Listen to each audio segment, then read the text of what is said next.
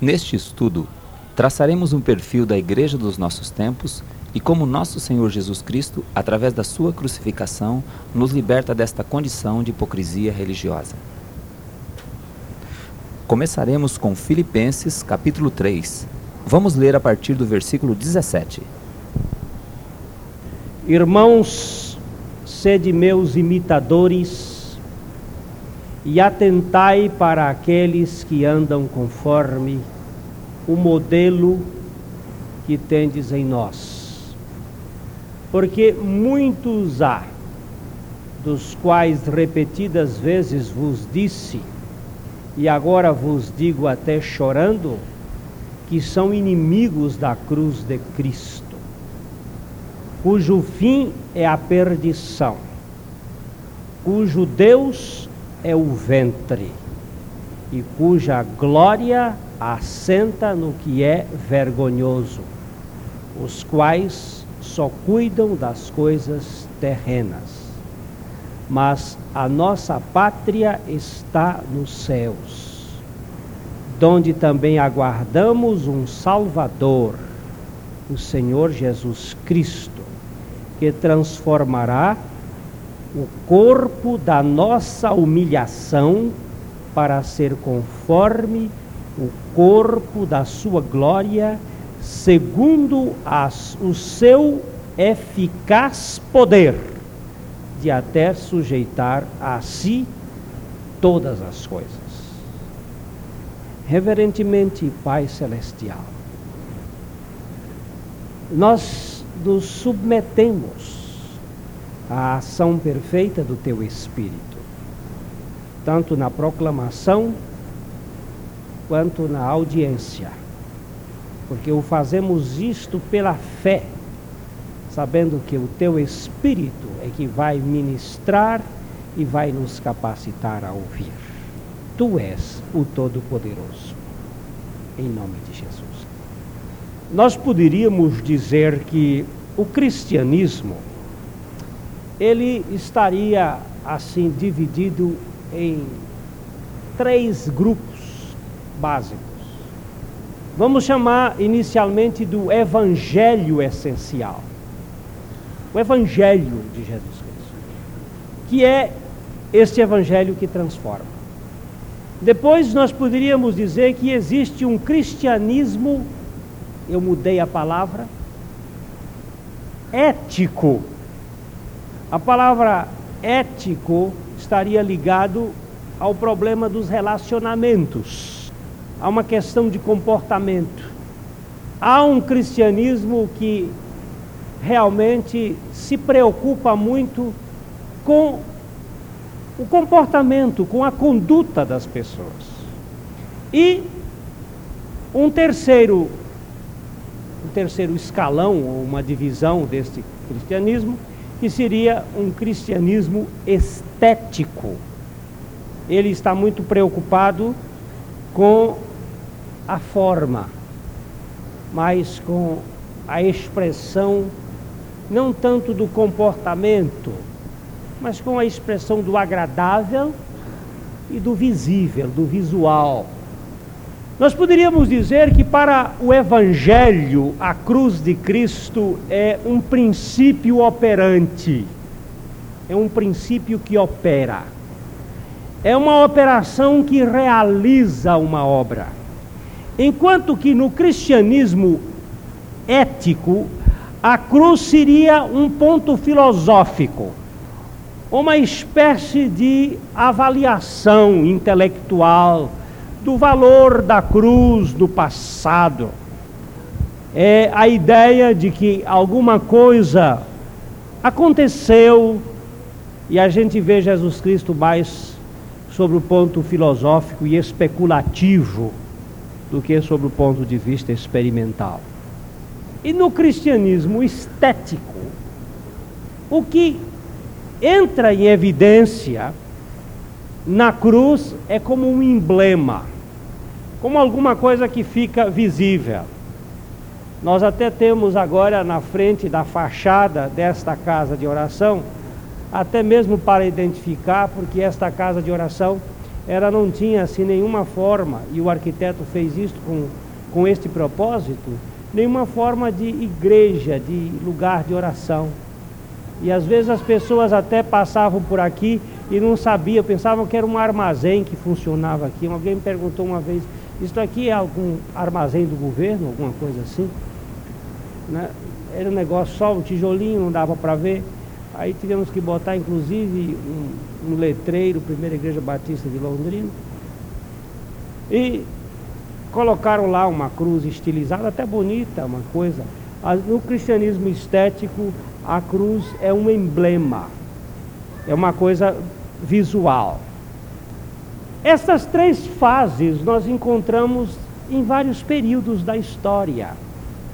A fase é, do, do Evangelho, do ético e do estético. É? Agora, só existe a transformação do homem no Evangelho. O Evangelho é o único que transforma, que troca a natureza do homem. O, o, o, cristianismo ético, ele conforma o homem com certas leis. Ele estabelece alguns princípios e faz o homem andar por aqueles princípios e você você pode educar, treinar um animal e o animal faz muitas coisas interessantes. Uma vez eu, eu vi um filme de um camarada que morava numa, numa fazenda e ele treinou o cachorro para ir comprar carne e buscar o jornal lá na cidade a uns quilômetros de distância. Então o cachorro saía, ele levava na coleira uh, o lugar com o dinheiro e ninguém que tocasse nesse cachorro. Ele corria lá, chegava no açougueiro, ficava parado, o açougueiro já sabia. Né? Pendurava, já ia o bilhete com a, coisa, tirava lá, botava a carne no pescoço do cachorro, ele passava no jornaleiro, o jornaleiro dava o jornal, botava no outro lado, e lá vinha o cachorro com a carne e o jornal para o homem, ou com leite, qualquer coisa que ele precisasse, ele ia lá no lugar e o cachorro fazia isso, treinado. Cachorrinho bom, um animalzinho muito útil. A gente pode treinar a pessoa a fazer determinadas coisas assim. Existe um chamado condicionamento operante, que a gente condiciona por leis, por princípios. Até contam que o grande filósofo Immanuel Kant, que morava numa cidade da Alemanha, em Kinsberg, ele nunca deixou de andar em cima das mesmas pedras quando ele saía de casa para a universidade onde ele dava aula. Ele sempre ia por, em cima dos mesmos, do mesmo caminho. E durante toda a sua vida ele só vestiu uma cor. Ficou condicionado, ele só vestia uma cor. Ele vestia só uma, uma cor cinza, a roupa dele, e pronto. E ali ele viveu, ele era um homem metódico, um homem que vivia por cima de. Até, a, até hoje dizem que lá existem as pedras e algumas pessoas pisam e dizem assim: aqui é onde pisava Immanuel Kant, porque ele sempre pisou em cima das mesmas pedras, do mesmo caminho. Era um homem treinado, metódico. E a possibilidade da gente treinar uma pessoa por lavagem cerebral, por educação permanente, por algumas coisas assim, levar o indivíduo a ter um comportamento ético, é, razoável. Aquele mancebo de qualidades que procurou Jesus Cristo uma certa ocasião, ele chegou para Jesus dizendo: Bom mestre, que farei para herdar a vida eterna? Ele estava querendo saber como é que ele ia herdar a vida eterna. Jesus Cristo disse: Olha, você pratica os mandamentos. Ele disse: Tudo isso eu tenho feito desde a minha juventude, desde a minha mocidade. Eu sou uma pessoa aqui. Se é isto, então estou, estou pronto. Então a Bíblia diz que Jesus, o amando, disse: Vai, vende tudo quanto tem, dá aos pobres, vem, segue-me, terás um tesouro no céu. E o moço saiu triste, porque aí tocou no ponto da cruz como um princípio real e ele estava só a cruz como um ponto de vista filosófico, né? Aquela, aquele aquela ideia religiosa. Então, esse, essa apenas conforma o homem. Há uma religião que põe as pessoas boas socialmente, mas não, não as transforma em velhas criaturas para novas criaturas. E há esse cristianismo estético, um cristianismo interessante. Eu poderia até começar aqui olhando que nesse esse estético é uma religião de show, é uma religião de aparência. Você vê que ela, se, ela prima normalmente pela roupa dos pregadores, até que agora a roupa fica mais ou menos semelhante à das pessoas. Se bem que vocês veem hoje, eu sou o único que estou de gravata aqui. Nessa reunião aqui, eu sou o único que estou usando gravata. E, e antigamente era mais comum as pessoas, porque havia uma ideia de que a roupa faz o monge, né? o hábito faz o monge. E muitas vezes a roupa dá a dignidade na pessoa. Então temos que andar com aquelas roupas interessantes, bonitas, é, umas roupas vermelhas, assim, com os caídos por aqui. Impressiona a pessoa ver aquele, aquele padre, aquele pastor vestido com aquela toga. Você diz assim, puxa, que homem, é? Uma vez eu vi fazendo um casamento, eu tenho uma toga de casamento, é, até muito bonita, de, com uma, umas entradas de veludo preto assim na frente. E uma menininha olhou aí no meio do casamento e disse assim: Este homem deve ser santo. Ele está vestido com aquela roupa. É a, é a, impressão que a gente dá. É, até acontece uma coisa interessante. Lá em Paranaguá, é, na cidade de Paranaguá, havia numa igreja que se preocupava muito que as pessoas que vão à frente estejam devidamente trajadas e engravatadas. Elas não devem estar assim como esses meninos estão, é, sem devida compostura. Eles deveriam estar aqui de gravata eterna, pelo menos para fazer-me sofrer junto. E, e então aquele aquele, aquele a, a, tinha um senhor lá, esse senhor, ele estava com. Era um cristão que teve uma experiência na igreja, lá nessa igreja em Paranaguá. E ele vinha todos os dias, mas era um homem pobre, sempre com a manguinha de camisa, a roupinha dele limpinha, a roupa de missa, a roupa de domingo, né? aquela roupa que eh, vem diferente. Que isso já se criou nesse estético esta coisa da roupa. Então, ele chegou um dia, depois de 17 anos, salvo erro, engano, mas parece que era 17 anos, ele chegou é, vestidinho com terno e gravata. Comprou com tanto esforço, até talvez no crediário, e comprou e veio de terno e gravata. Quando ele chegou lá na comunidade, o pastor o viu vestido de terno e gravata. E o pastor então disse: Irmão, vamos botar o nome dele, irmão José, venha aqui na frente dar o seu testemunho. Venha contar aqui a respeito da obra de Cristo. Ele era membro há 17 anos. Aí o irmão José levantou-se, foi lá na frente, tirou o paletó e pendurou o paletó em cima da atrás do, do braço da cadeira e do espaldar da cadeira, pôs o paletó lá, arrumou direitinho e voltou e sentou. O pastor ficou intrigado. Irmão José, o seu testemunho. Ele disse: O paletó está dando por mim. Mas como assim, irmão José? Ele disse: Faz 17 anos que eu sou membro dessa igreja e nunca vocês me deram a palavra. No dia que eu comprei um paletó, vocês me deram, então que o paletó fale no meu lugar. Então ele deu uma belíssima lição para as pessoas que estão preocupadas com a forma estética, não é?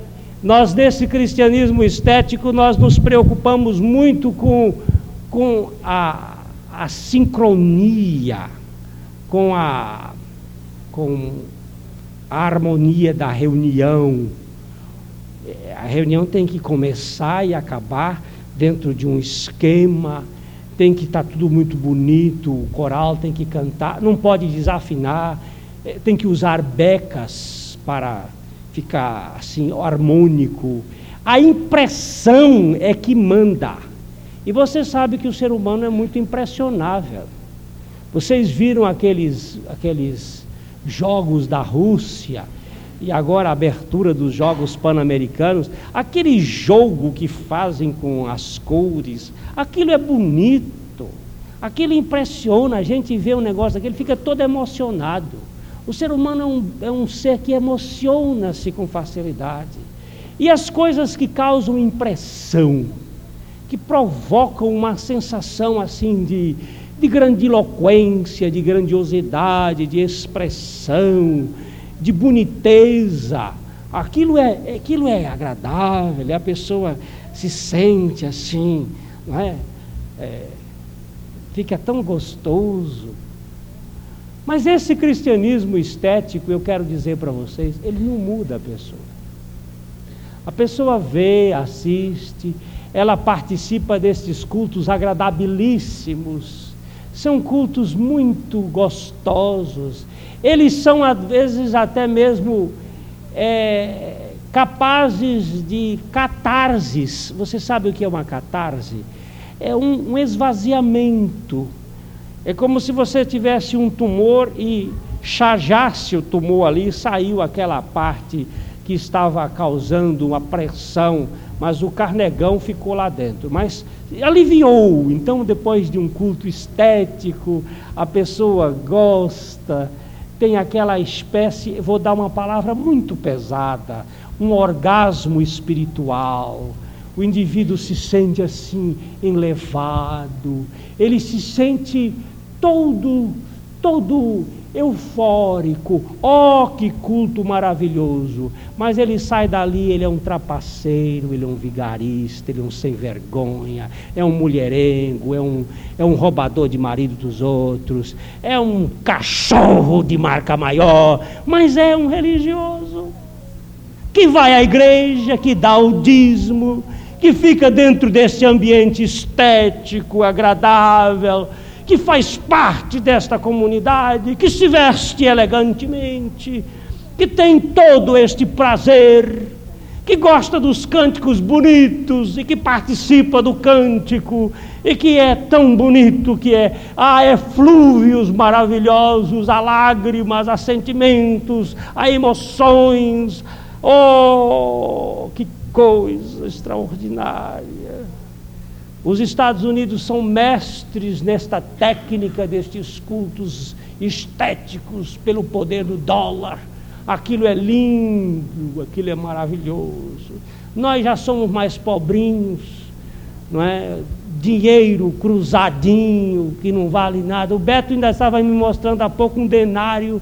Eu nunca tinha visto um denário, agora vi hoje um denário daqueles do tempo de Cristo 40 anos antes de Cristo, o Beto me mostrou, mas o nosso não vale nada, é um pobre de uma moeda, a gente não dá para pagar um, um, show, um show a lá Jim Swaggart, para fazer, é, levar multidões aos eflúvios maiores e provocar, eu não estou combatendo Jim, não, estou dizendo, mostrando um tipo, para mostrar este fato de que, que provoca aquelas emoções, corais bem treinados que se gasta horas e horas para treinar e, e para e para é como como é que é a palavra? Ensaiar ensaia, ensaia, mas não se gasta uma hora para pregar o Evangelho de Jesus Cristo são capazes de ficar duas, quatro, seis horas por semana em cima de um coral da perto, ouvindo um,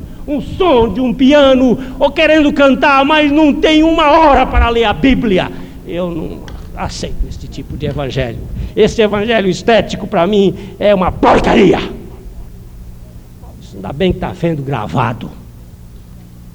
Formam uns cristãos fajutas, como eu fui um cristão fajuta um cristão mentiroso, falso. mas gost, sempre gostei muito dessas coisas. Ainda hoje eu gosto.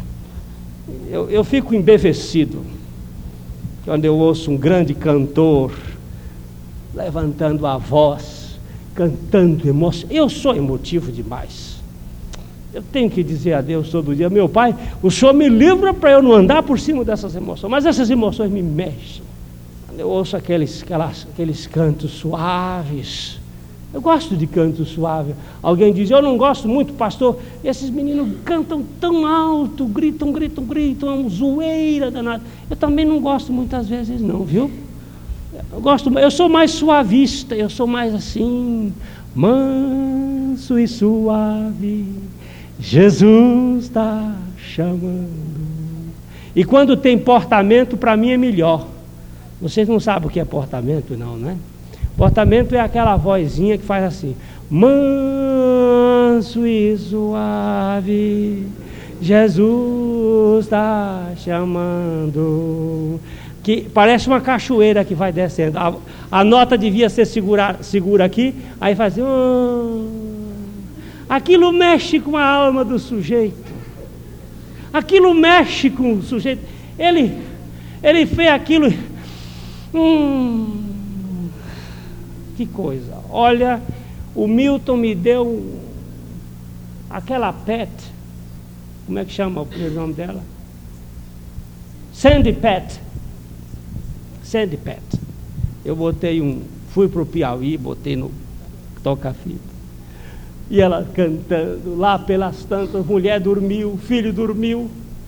E eu com Sandy Pet cantando. Lá pelos interiores de Goiás. Lá e aquela mulher com aquele vozeirão cantando. E lá eu dirigindo. Daqui a pouco eu estava todo arrepiado, todo sozinho. E eles lá dormiam, roncando, os filhos um descarrapachados para um lado, outro para o outro, a mulher dormindo lá, eu sozinho dirigindo, de noite. E aquela mulher, é gostoso mas que não muda a vida, não muda não. É um cristianismo impressionante, é do emblema. A cruz é um emblema. Eu tinha um, ganhei do meu amigo uma cruz de ouro e pus aqui na lapela da, do meu paletó. Durante muitos anos, os mais, eu digo mais velhos, mas os mais antigos aqui da comunidade se lembram daquela cruz. Dona Yolanda está lembrando, né? Uma cruzinha bonita, de ouro. E eu ainda vim aqui todo. E quando se botava terno preto, botava aquela cruzinha de ouro aqui, ela chega a piscava assim. E eu botava uma, mandava, de vez em quando dava uma limpeza de, de caol nela para ficar mais brilhante, então ela brilhava, ficava bonita. Só que um dia o Espírito Santo disse: Esta cruz que você carrega aí, esta não vale nada. Esta cruz aí não, não serve para coisa nenhuma. Aí eu desmanchei aquela cruz, ela hoje é um brinco da minha filha. Foi brilhar no orelha dela. Misturou com outro. E o Paulo de Deus que fez. O irmão da Anne, ele fez aqui. Está tá no, no das orelhas das meninas. Esta cruz emblema é uma cruz que não tem valor nenhum. Também tem a cruz como um ponto filosófico esse cristianismo ético. O cristianismo, a predominância é com o comportamento. Aí a gente impõe a pessoa, não corta o cabelo, aí vira-se comportamentalismo, usos e costumes. Você não pode beber, você não pode fazer isto, o crente não pode, o crente não pode, o crente não pode. E o, o ético então assume. Eu me lembro que quando o Dr. Paulo Pimentel inaugurou aquele jornal Panorama, que houve aqui um tempo, né? e nós estávamos lá na inauguração, e de repente chegou um garçom com copos de uísque e guaraná. E os copos eram iguais. E o uísque e o guaraná, ele é bem parecido. A cor é mais ou menos igual. Então, ele chegou e eu digo, qual é que é guaraná? esse aqui. E eu peguei o Guaraná. E o garçom perguntou: o senhor não quer uísque? Eu disse: não, não. Aí uma pessoa disse: o senhor não toma uísque porque a sua religião não permite? Eu digo: não, senhor. Eu não tomo uísque porque Jesus Cristo me satisfaz. E eu não preciso de uma química para me estimular. Eu preciso apenas de um refresco para refrescar nesta hora. E o uísque é uma bebida usada apenas para estimular a pessoa que está num estado de momento, ela precisa de uma euforia, precisa de um alento, às vezes é uma pessoa tímida, ela está num ambiente, ela precisa de uma, uma um trago de, de arrobo, então ela toma e fica valente para poder dar um galanteio, para poder dizer algumas coisas. Não é? Vocês até conhecem a história daquele pregador que, que não era muito corajoso e o, e o, e o mais velho ensinou para ele que ele devia tomar uma dose antes de pregar, para ele puder ficar mais corajoso. E depois ele foi perguntar ao seu superior, é, e ele fez três erros sérios. Eu não posso contar os erros, os erros porque são muitos, muito feios o que a piada me contaram. Eu fiquei horrorizado com aquela piada. Mas uma delas é que, o, em vez dele tomar um cálice de, de, de vinho, ele tomou um garrafão. Então esse foi o primeiro erro, né? Tomou uma quantidade enorme. Mas as pessoas precisam de estimulantes, estimulantes para se manter dentro do processo eufórico da vida. É, há casas que as, as, as adegas são lá para mostrar como é que a gente faz uma pessoa. Porque você sabe que a vida tem muitas dificuldades, muitos problemas. Então, um, um cálice até às vezes põe para o indivíduo ficar mais, é? ficar mais atento, mais desenvolvido, mais lúcido. Né? Eu estava lendo aí uma história de um, um londrinense, Dom não sei quem, um camarada daqui da noitada de Londrina, ele disse que é, achei engraçado ele dizendo que a embriaguez, que a bebida é a sua lucidez. Quando ele está bem, bem bêbado, então ele está lúcido. Achei muito interessante aquilo, fiquei com, refletindo naquele pensamento. E, e agora você vê o cristianismo estético, o cristianismo ético proíbe as pessoas de beberem. Você não pode beber. Você não deve fazer isto, você não deve fazer aquilo, você não deve ir a determinados lugares. Evidentemente que até certo ponto isto é certo, mas não por imposição. A diferença da obra da transformação é que realmente a bebida faz mal. Vocês viram recentemente que o maior número de acidentes que acontece nesse país acontece porque o motorista está alcoolizado. O meu sogro morreu, um médico bêbado entrou na frente do carro dele e o matou. Bêbado. O meu filho, ele, ele até hoje ele tem assim uma certa atitude de ojeriza para pessoas que bebem. Ele disse uma vez numa revolta de criança, dizendo o seguinte: Eu não gosto de gente que bebe, pois foi um bêbado que matou meu avô. É verdade que nós não precisamos de viver bêbados, nem bebendo, mas uma coisa é querer proibir as pessoas por um, um comportamento imposto. Outra coisa é você não praticar isto por uma transformação interior. São duas coisas diferentes. Uma coisa é você ser obrigado a proceder de uma determinada maneira, outra coisa é você não ter natureza para praticar isso. Quando eu cheguei aqui em Londrina, alguém me disse uma vez o seguinte: Pastor, o senhor precisa vigiar as pessoas que vão ao cinema. Agora, eu fui um cinemista vis, é, como é que, afissurado. Quando eu morei no Rio de Janeiro, eu, eu ficava louco, eu via dois, três filmes nas, nas férias por dia. À tarde, à noite, dois filmes. Era uma coisa tremenda, era um, um, um viciado em filme. Quando Deus me regenerou, se você me chamar para ver um filme hoje, nem televisão eu vejo. Não tem. Não é, amor. Uh, não, não tem prazer mais desse negócio. Eu tenho coisa melhor para gozar. Tem coisas mais gostosas. Eu não preciso ficar impondo contra ninguém coisa nenhuma, nenhuma sanção. Uma vez que Cristo nos liberta, esta libertação, ela vai operar em nós um alívio. Você não precisa ficar sendo obrigado a deixar de fazer coisa nenhuma. Foi ainda aquilo que eu disse para o Abílio, e eu ontem me referi a este fato aqui. O Abílio, depois que teve a experiência dele, nós fomos visitar uma moça que estava com câncer, e quando nós íamos entrando na casa, o Abílio disse, pastor, e o que é que eu faço com o meu cigarro? Porque eu sou regenerado, eu tenho certeza da minha morte com Cristo, mas ainda estou fumando. Eu digo, epa, para aí que esse assunto não é seu, Abílio. Você não tem que parar de fazer nada, não. Ou Cristo é real, ou Cristo não é real. Ou ele faz, ou ele não faz. Pode deixar esse assunto na mão do Senhor, que Ele é suficientemente capaz de operar na sua vida.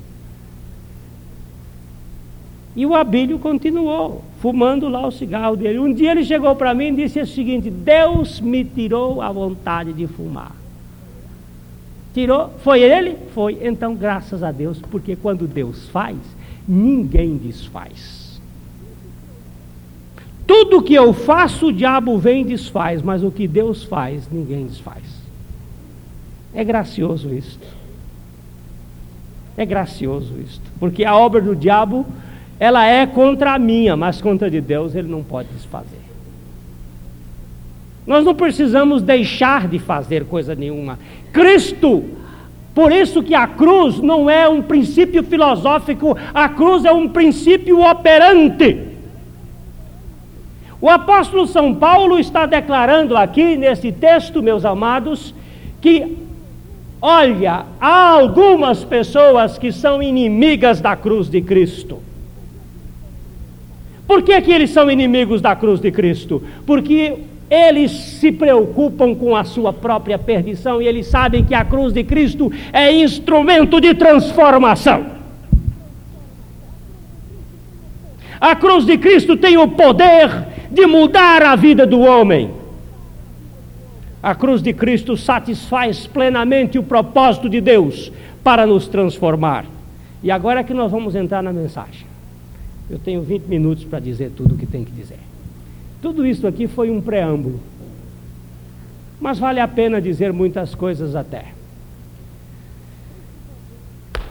Cristo Jesus foi para aquela cruz para satisfazer a justiça divina.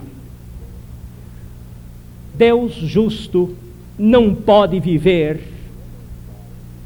nem no céu, nem aqui na terra na comunhão de pecadores imundos e sórdidos.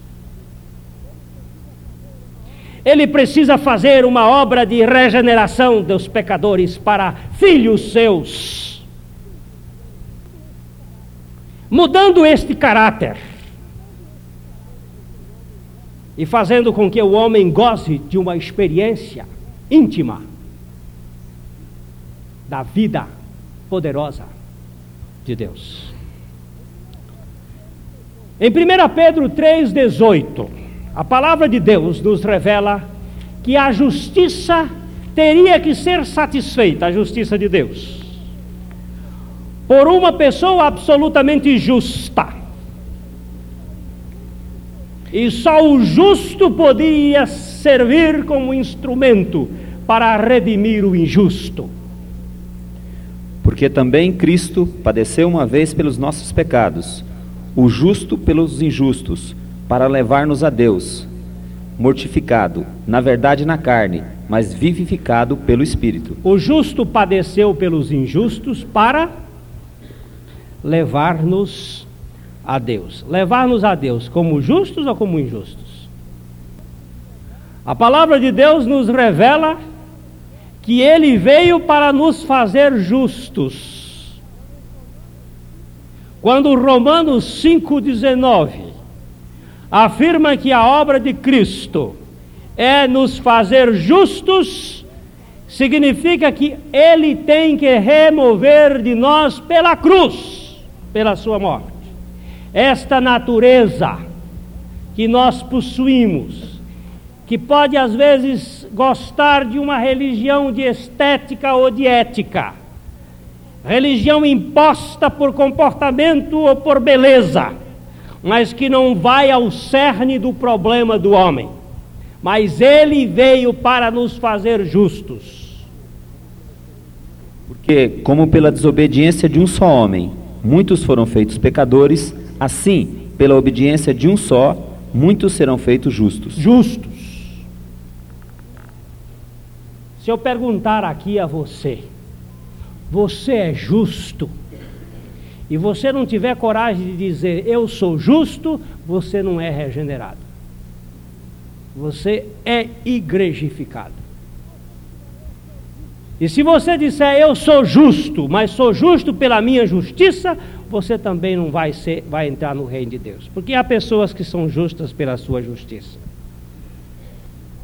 Mas a obra de Deus visa em fazer o homem justo pela justiça divina, ou justo padecendo pelos injustos, para nos levar a Deus, para nos dar uma condição de vida íntima. Quando a palavra de Deus nos, nos afirma em Romanos 5,6 que esta obra de Cristo é uma obra de transformação, nós precisamos considerar isto com muito cuidado. Porque Cristo, estando nós ainda fracos, morreu a seu tempo pelos ímpios. Agora somos ímpios, verso 8. Mas Deus prova o seu amor para conosco em que Cristo morreu por nós, sendo nós ainda pecadores. Éramos ímpios, éramos pecadores. E agora? E agora o que é que nós somos? Ah, nós, nós continuamos pecadores, nós continuamos ímpios, nós continuamos pessoas sem nenhuma condição de. Bem, nós somos os mais desgraçados mesmo, mas o Senhor Jesus Cristo veio para transformar radicalmente o homem e fazer com que o homem experimente uma obra transformadora. Lucas capítulo 6, a partir do versículo 32 até o versículo 35, nós temos aí uma comparação da palavra de Deus que nos mostra a diferença entre pecadores e filhos de Deus. Se amardes aos que vos amam, que recompensa tereis? Também os pecadores amam os que os amam. E se fizer de bem aos que os fazem bem, que recompensa tereis? Também os pecadores fazem o mesmo. E se emprestardes àqueles quem esperais tornar a receber, que recompensa tereis? Também os pescadores, pecadores. também os pecadores emprestam aos pecadores, para tornar a receber outro tanto. Amai, pois, a vossos inimigos, e fazei bem, e emprestai sem nada esperardes, e será grande o vosso galardão, e sereis filhos do Altíssimo, porque ele é benigno até para com os ingratos e maus. Deus é pai de pecadores? A Bíblia diz que ele é pai daqueles que foram transformados, e essas pessoas que foram transformadas são filhas do Altíssimo. E os filhos do Altíssimo não procedem como os pecadores mas não procede não por imposição de uma ética, mas por, pela qualificação de uma natureza. É uma obra divina. Os pecadores procedem desta maneira. Os pecadores amam aos que os amam. Os pecadores emprestam para receber outro tanto. Os pecadores têm o seu, a sua lei de retribuição, mas os filhos de Deus não. Os filhos de Deus amam aos que os odeiam. Isto é preciso que ele faça esta obra. Eu nunca consegui amar os meus inimigos, eu os odiava. Eu queria o extermínio deles, até que Cristo tirou esta natureza no meu coração e me colocou a sua natureza. Agora você é amado. Eu até posso não querer viver na sua companhia, porque a Bíblia diz uma coisa: aqueles que não trazem esta verdade da palavra de Deus, nem com ele comais, nem com ele fiqueis, não os saudeis. Isso não significa que nós não os amamos, é que eles são pessoas que produzem um mal-estar. Você deve se ausentar, não se assentar na roda dos escarnecedores, não ficar no meio daqueles que estão que estão gerando um problema. Nós a Bíblia manda que nós saiamos deste meio, mas não significa que não os amemos. Amamos profundamente. Porque o amamos, os amamos é que nós não ficamos com eles e ficamos intercedendo por eles e testemunhando para eles, para que eles também ganhem a experiência da regeneração.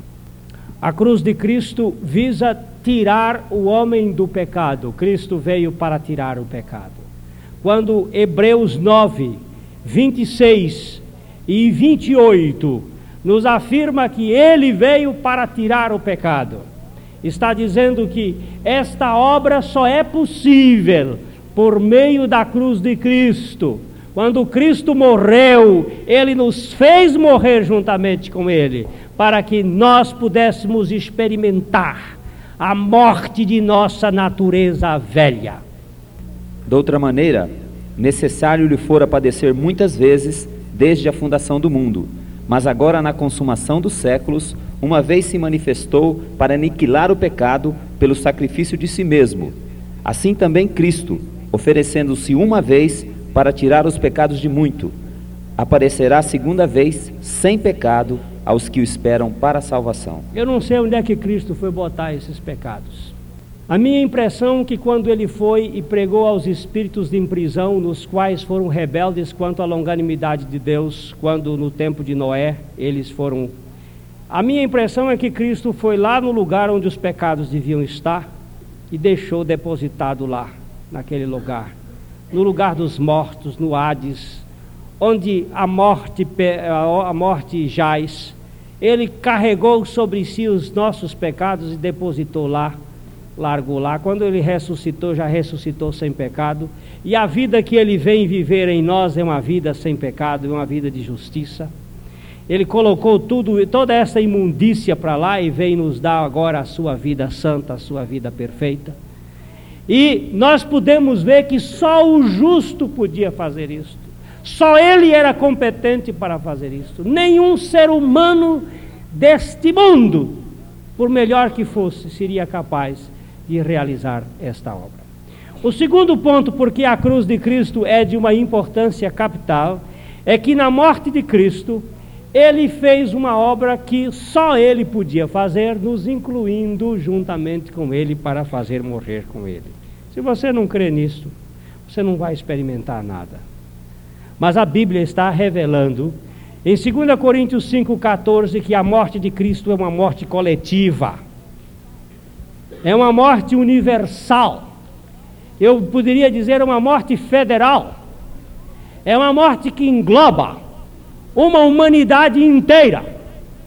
Não é uma morte singular, não é uma morte particular, é uma morte que envolve uma, uma totalidade.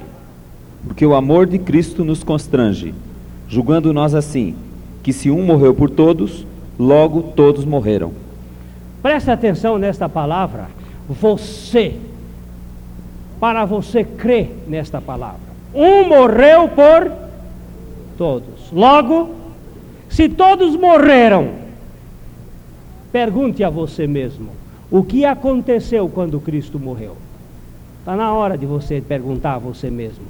Se todos morreram, o que, que aconteceu com você quando Cristo morreu?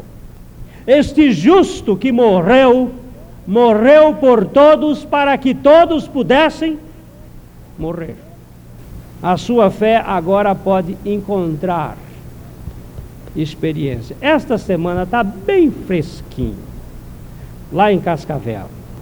Uma senhora de uma cidade vizinha ali perto de Medianeira, ela tinha dois compromissos. Ela poderia ir a um compromisso de movimento e a irmã dela, que ganhou essa experiência de regeneração faz dois meses atrás, disse: Você precisa ouvir a mensagem da regeneração. E ela veio e participou de quatro estudos: quinta-feira de, de tarde, quinta-feira de noite, sexta-feira de tarde, sexta-feira de noite, lá em Cascavel. E esta senhora, na, na sexta-feira, veio conversar comigo à tarde, dizendo o seguinte: Olha, pastor, eu já tentei suicídio duas vezes. Eu sou uma, uma mulher amargurada de espírito. Eu não tenho paz. Eu vivo catando movimento, se é na igreja católica, se é na igreja protestante, se é entre os evangélicos ou entre os espíritos, onde tem um movimento que diz que está ajudando alguém, eu corro lá. O que eu já peregrinei, pastor, não, não, não, não se conta. Mas acontece que eu não tenho paz. Eu digo, a senhora tentou morrer quantas vezes? Disse duas. E eu digo, eu quero agora dizer para a senhora que eu vou tentar ver se a senhora morre a terceira vez. Não, não, não morre mesmo, mas se a senhora vai crer neste fato, porque eu quero que a senhora morra também. Eu estou do seu lado, eu estou, das, eu estou aqui pronto para testemunhar o fato da sua morte. Eu quero que a senhora morra. Isto não é um pregador, isto é um carrasco.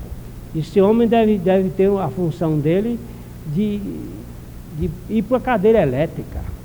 Não, senhor, é, eu sou pregador e quero que as pessoas morram mesmo.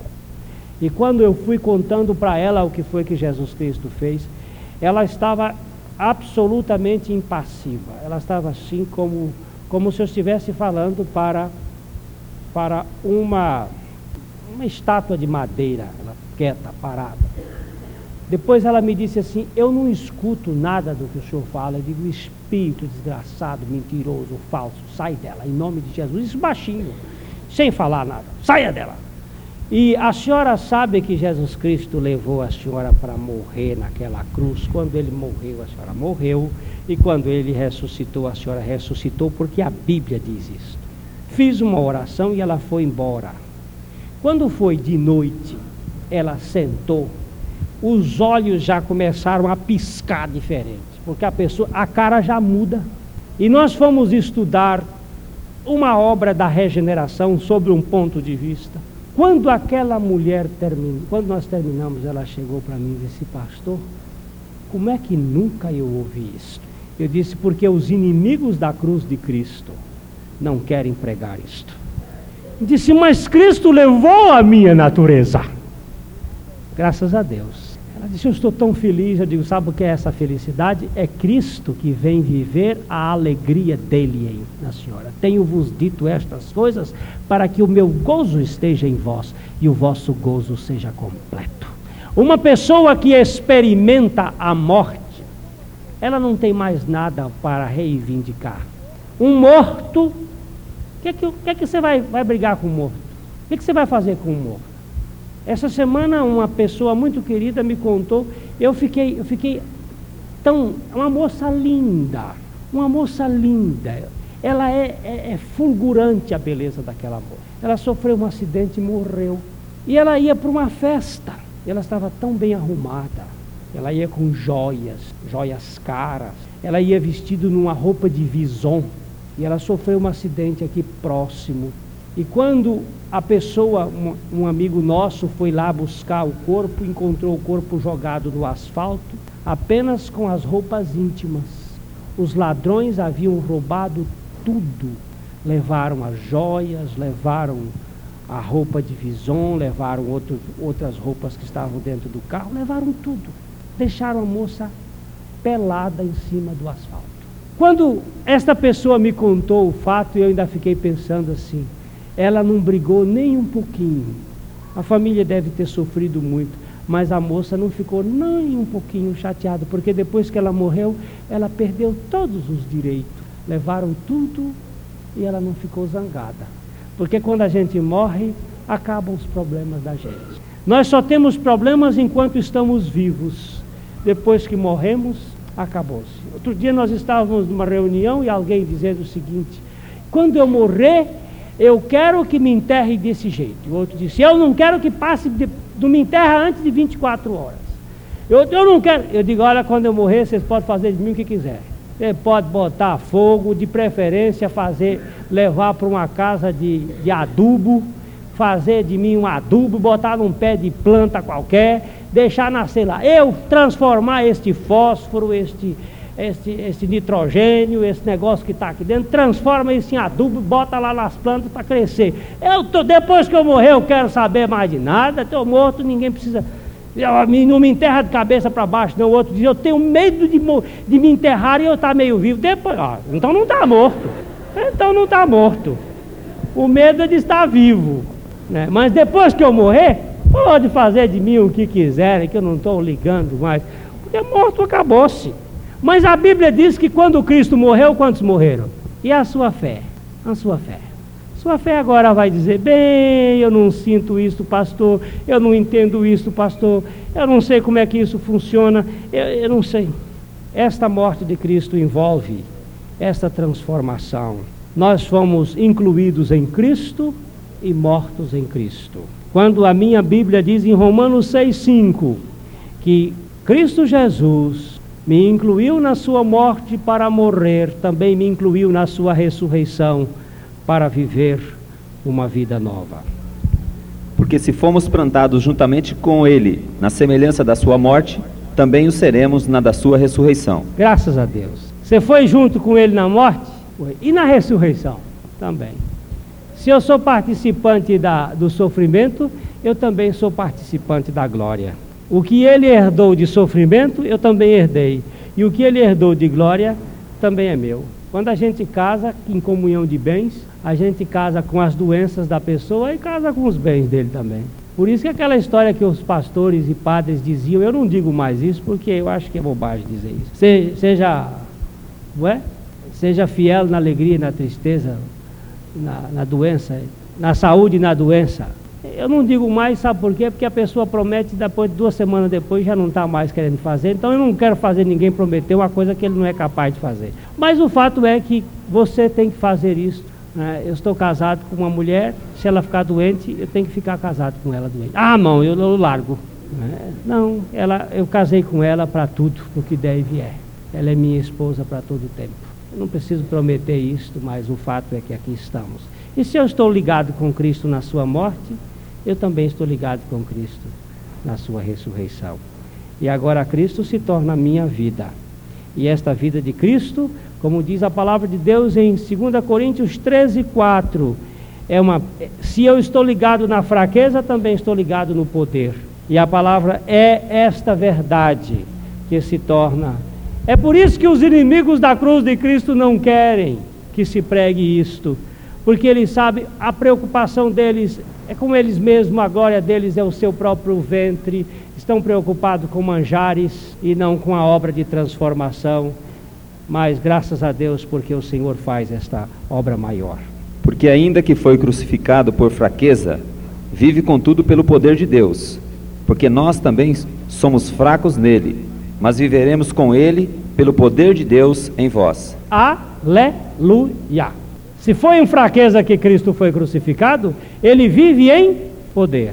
E se foi em fraqueza que nós fomos crucificados nele, nós vivemos em poder. Porque a vida que Cristo vem viver em mim não é vida de fraqueza, é vida de poder. Bem antes desta reunião, nós estávamos conversando com um querido irmão e ele disse assim: Pastor, mas eu tenho preocupação com as circunstâncias, porque o ambiente em que nós trabalhamos tem determinadas dificuldades. Nós perguntamos: Cristo é sua vida, meu amado? É. Então pode deixar que esta vida é poderosa. Esta vida não faz vergonha. Quando eu confesso que Cristo é minha vida, ele é minha vida. Ontem à noite um irmão chegou, um irmão muito interessante, ele gosta de andar de correr de moto, de fazer esses estas enduros e fazer. E ele mandou fazer uma camisa escrito assim: Cristo minha vida, Cristo é minha vida. Botar bem grandão na camisa dele. Aí chegou uma outra pessoa e disse assim: Você não devia escrever isso, não, porque você vai dar um mau testemunho. Você leva uma queda lá e Cristo caiu lá na coisa. Você quebra os ossos e Cristo caiu, quebra os ossos lá. Ele disse, ele chegou lá em casa assim, meio, pastor, como é que é? Eu digo, Cristo é sua vida física ou espiritual? É minha vida espiritual. Muito bem. Ele vai lhe sustentar é na sua, no seu espírito. O nosso corpo, diz Paulo, ele ainda não foi transformado. Ele ainda vai ser transformado. A Bíblia ainda diz assim: é, que Cristo, nosso Salvador, nos transformará o corpo de nossa humilhação para ser conforme o corpo da sua glória. O meu corpo ainda é corpo frágil, fraco, suscetível a todas estas coisas. Mas mesmo assim, Cristo é minha vida. Apesar dele viver um corpo frágil, fraco, que a Bíblia chama de vaso de barro, o poder é ele, é a vida dele.